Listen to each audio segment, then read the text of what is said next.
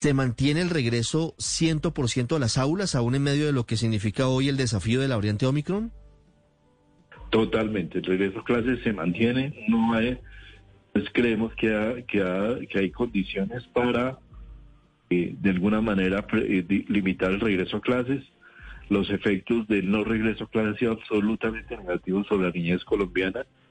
El análisis de riesgo entre lo que representa Omicron la baja afectación que sufren en general los niños eh, frente a, al riesgo, a los otros riesgos de mantenerse en casa con todos los efectos sociales de desempleo femenino, eh, problemática de salud mental.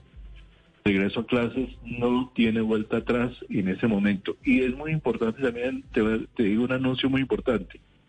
Hoy anunciamos que nos llegaron 2.1 millones de dosis de Sinovac adicionales. Con eso completamos en la última semana 6.3 millones de dosis de Sinovac. 6.3. De manera que aquí hay vacunas para vacunar a todos los niños en Colombia con dos dosis. Responsabilidad de los papás en este momento, muy especialmente en este momento, dado que empezamos escolar, calendario a dos semanas y calendario real de febrero es responsabilidad de todos los papás ocurrir a vacunar a sus niños.